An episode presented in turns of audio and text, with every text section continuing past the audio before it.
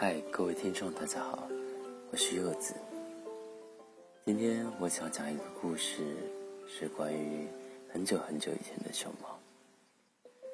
你是否知道，在很久很久以前，熊猫并不是只有黑白色的？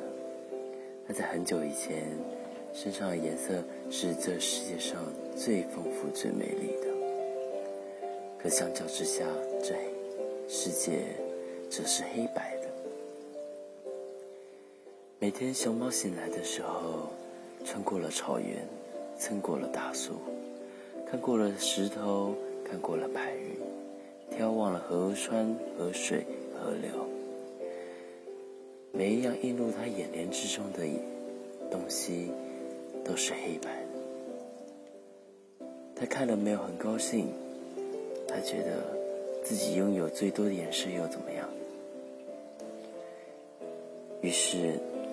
他就在大海里面、大河里面、大水里面、大湖里面，将自己颜色洗了再洗，洗了再洗，像大海、大河、大湖